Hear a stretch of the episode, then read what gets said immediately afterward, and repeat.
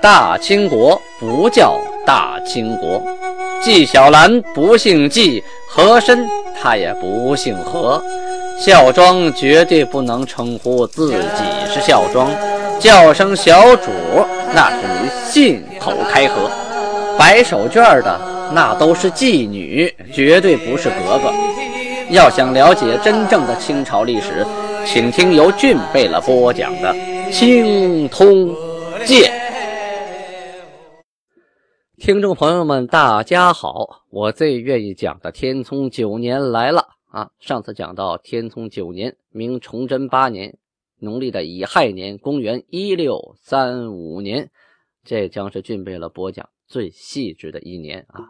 要是都按这年这么讲的话呢？我四千集就录不完了，我估计要录到，嗯，一万集、两万集那样，那就惨了。可能我有生之年这东西就做不完了。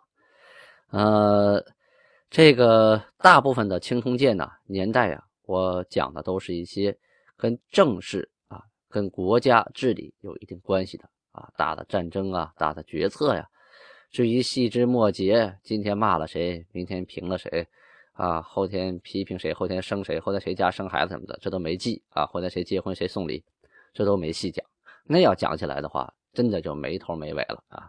但是我特意挑出这个天聪九年档，把它从每一天都有讲的细细啊致致的，目的就是想解释给大家听满洲是怎么来的啊，为什么要建立代清国，这很关键的一年。同时呢。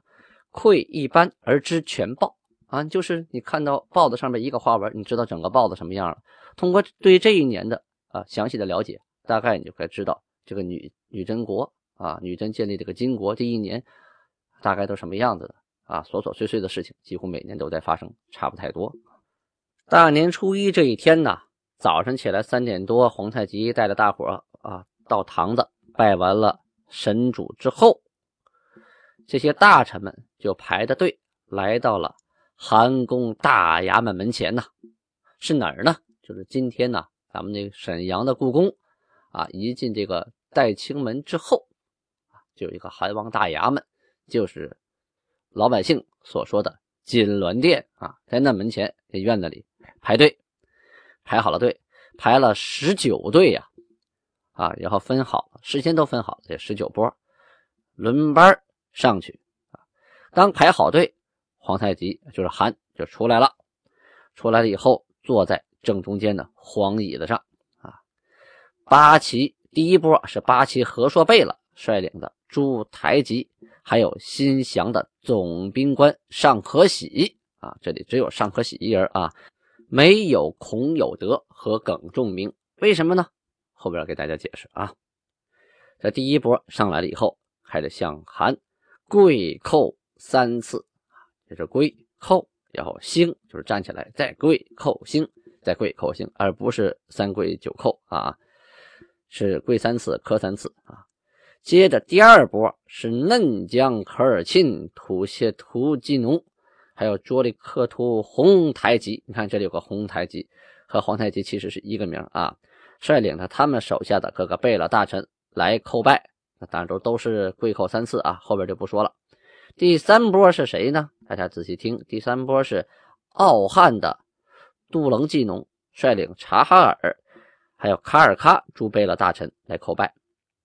排在后边是第四波，是阿路之翁牛特部啊，阿路之翁牛特部的董代清啊，董代清这个代清可就就是后期的这个国名代清啊，前面。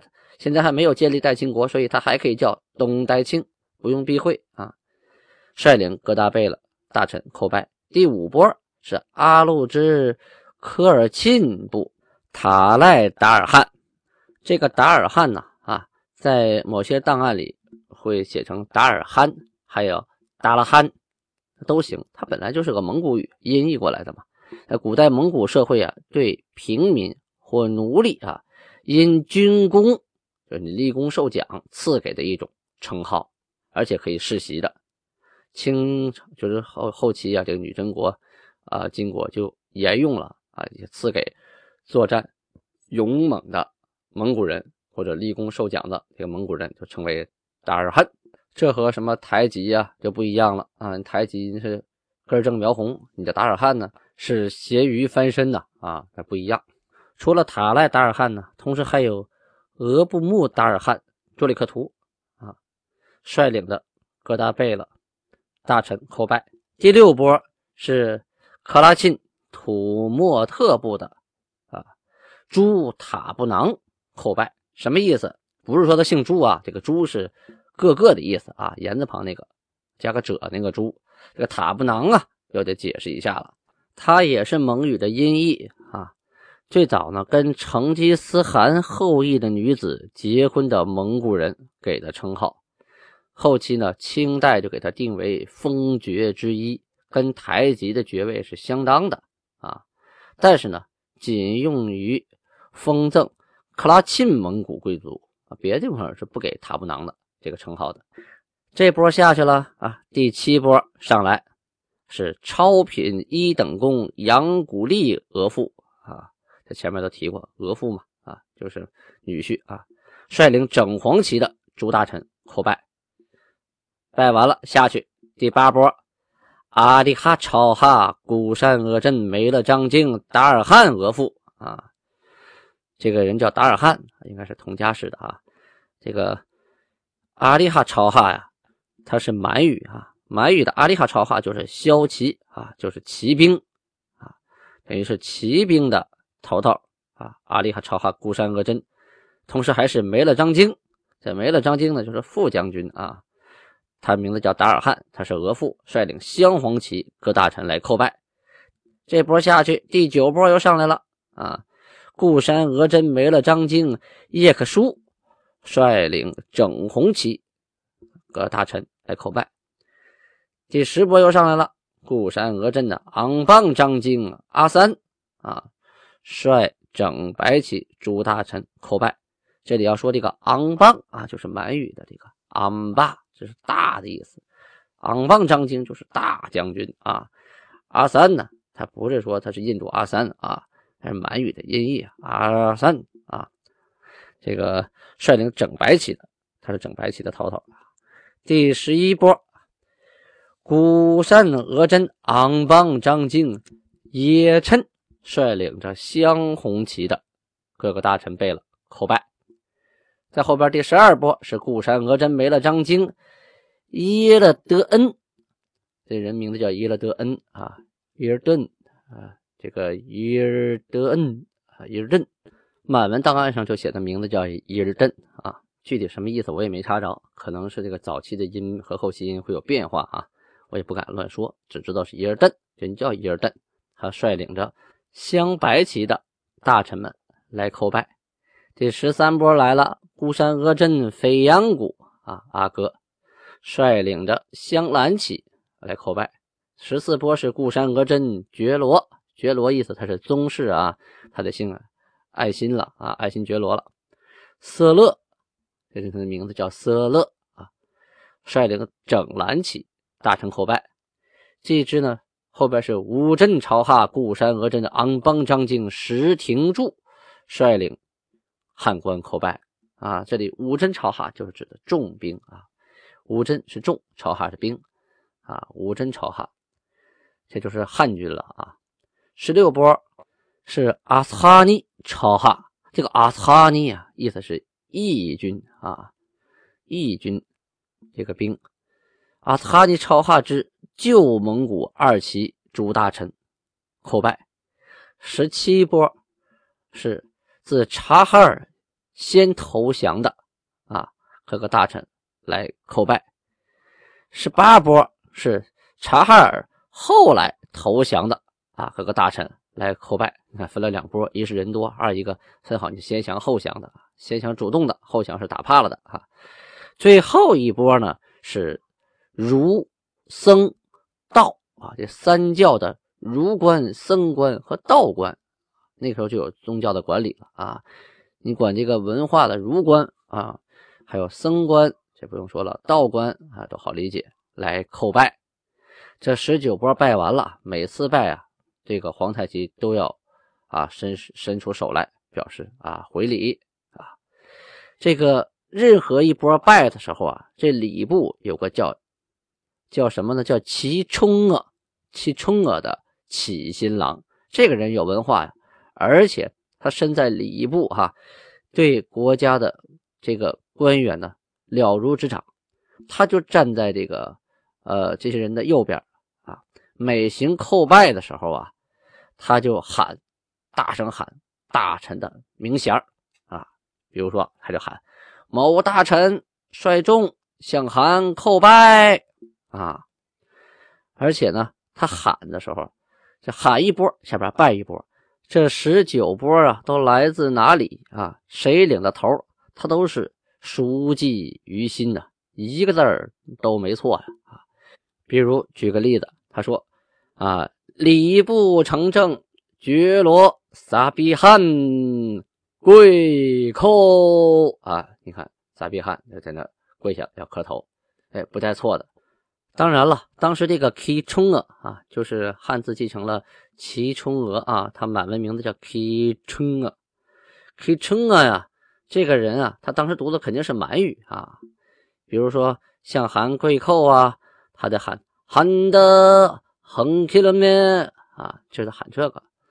比如说刚才那句话，礼部成正啊，某某人贵客啊，撒比汗贵客，他就喊多罗伦就跟你阿里汉班格罗伊撒比汉尼库拉横起了，你看他在喊这个，哎，大家都听得懂，因为那个时候这个女真人居多嘛，汉人呢起码能听懂自己的名字，到自己这波了，我也该跪叩了哈。这个礼儿行完了之后啊。皇太极呀，就起身离座，带领这院里的十九拨人呢，奔哪儿去呢？奔他的姐姐嫩哲格格啊，去嫩哲格格家去拜拜他姐姐。当时这个嫩哲格格呀，也是以礼相还，行的都是跪地叩拜礼。可是还上去啊，就给拦住了，说：“姐姐呀，这可不行啊，你坐那别动。”于是他咵跪到地下，对姐姐啊行了三跪九叩的大礼呀。那皇太极行了这个礼，后边人不用说了，肯定跟着一块三跪九叩啊啊！拜完之后啊，就离开了姐姐家，去他的兄长大贝了代善的府邸啊，到了代善家去给他哥哥行礼啊，向大贝勒行三跪九叩礼。这个大贝勒接完礼之后啊啊，他不像嫩者姐姐一样啊，他也下了凳子啊离座，同时以跪地三跪九叩礼相答啊，就是你对我三跪九叩，那是因为我是你哥；我对你三跪九叩，因为我是你的臣子。这事儿不能乱啊！这个礼行完了，年拜完了，韩呢带着大家到他的姐姐啊，这是。莽古济格格，这莽古济格格在女孩中啊排行老三啊。到莽古济格格家，同样行三跪九叩礼。这个莽古济格格呢，也是以三跪九叩礼啊回答了皇太极，就互相行了三跪九叩，互相叩拜。拜完了，皇太极就还宫啊，因为比自己大的都拜完了，剩下都比自己小的了啊。回到宫中啊，这宫啊，就是就不是前面说的那个大衙门了，就是他后院了，坤宁宫啊。去沈阳故宫啊，爬上凤凰楼那台阶，往里一看，还有一个大屋子，坐北朝南的，很大一个大房间。他呢，在屋里赐给察哈尔来的啊各个大贝勒大臣们喝茶，他们远道而来啊，最后归府的，请这些人喝茶呀，也是借机会小憩一下。啊，其他人都怎么办了呢？都在大衙门那坐着呢，啊，都在那等着呢，等什么？等上菜啊，上酒啊，是吧？喝完茶，韩呢就起身离座，带着这个察哈尔来归府这些人，就来到了大衙门这儿。啊，皇太极一个人坐在皇椅上，大排宴宴呐，同时在院里陈百戏，就是各种杂耍表演戏曲啊。什么撂跤的啊啊，什么比试刀枪的，还有是还有那个各种那个杂技呀就是在院里头各演各的，这个热闹啊啊！土谢图祭农啊，呃，也没有空手来。这里记录他进了一头牛，二十六枪羊啊。扎萨克图杜冷进了貂皮皮端罩一个啊，马褂啊八件。这个拜斯格尔啊，进马一匹，羊十八枪啊，貂皮皮端罩啊一件一领都行啊。猛阔进了被安配的马一匹，平常马二十匹，色楞啊进件里是。骆驼两匹，马两匹，貂皮皮端罩一领。达尔汉卓里克图进马四匹，骆驼一匹。塔赖进马四匹，骆驼一匹。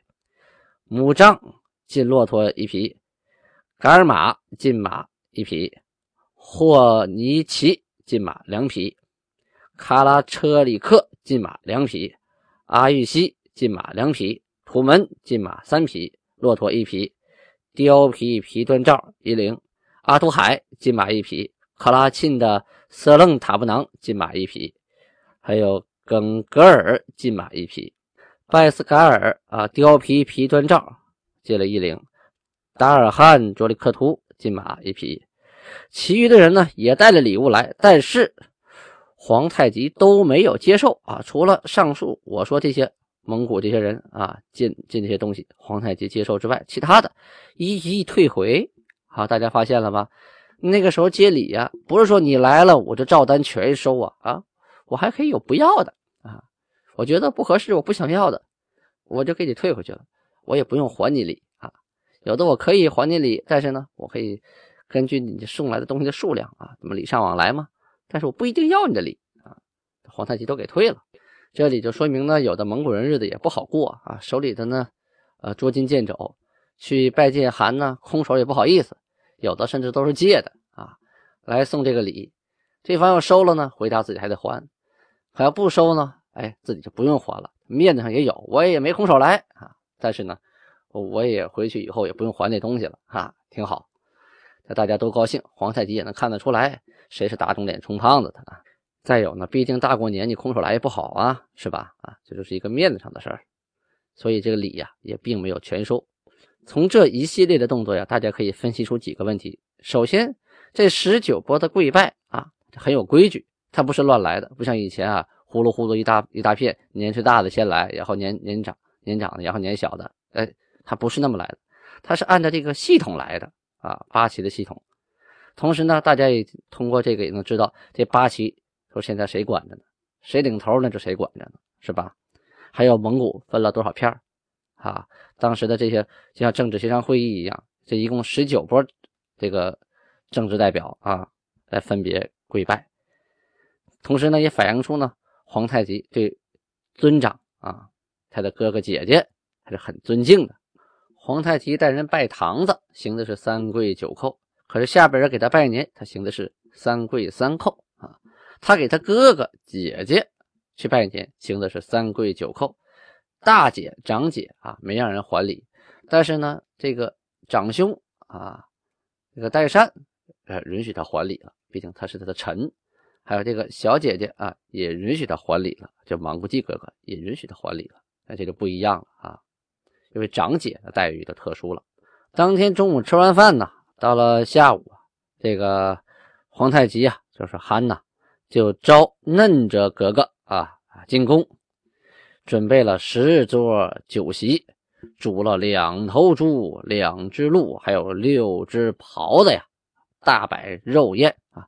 当然了，一个嫩者格格他不可能吃十桌东西啊啊！两头猪、两只鹿、六个狍子，肯定包括嫩者以下的啊，他的妹妹呀，还有这个家族里的这个女眷呐，还有额驸啊，他都请过来了，这才能够十桌。不可能的档案的一一记录就写最大的这个嫩者格格啊，一系列的人摆了十桌吃家庭饭啊，来个家庭团圆餐，主要是接待这些女眷和女婿的。这顿饭吃完了呢，那也就基本是晚上了。过节嘛，气氛好，大家也都喝嗨了啊，边舞边唱的啊，最后睡一个大的、舒舒服服的觉。转眼间，那就是第二天一大早，大年初二。大年初二又发生什么了呢？咱们明天接着说。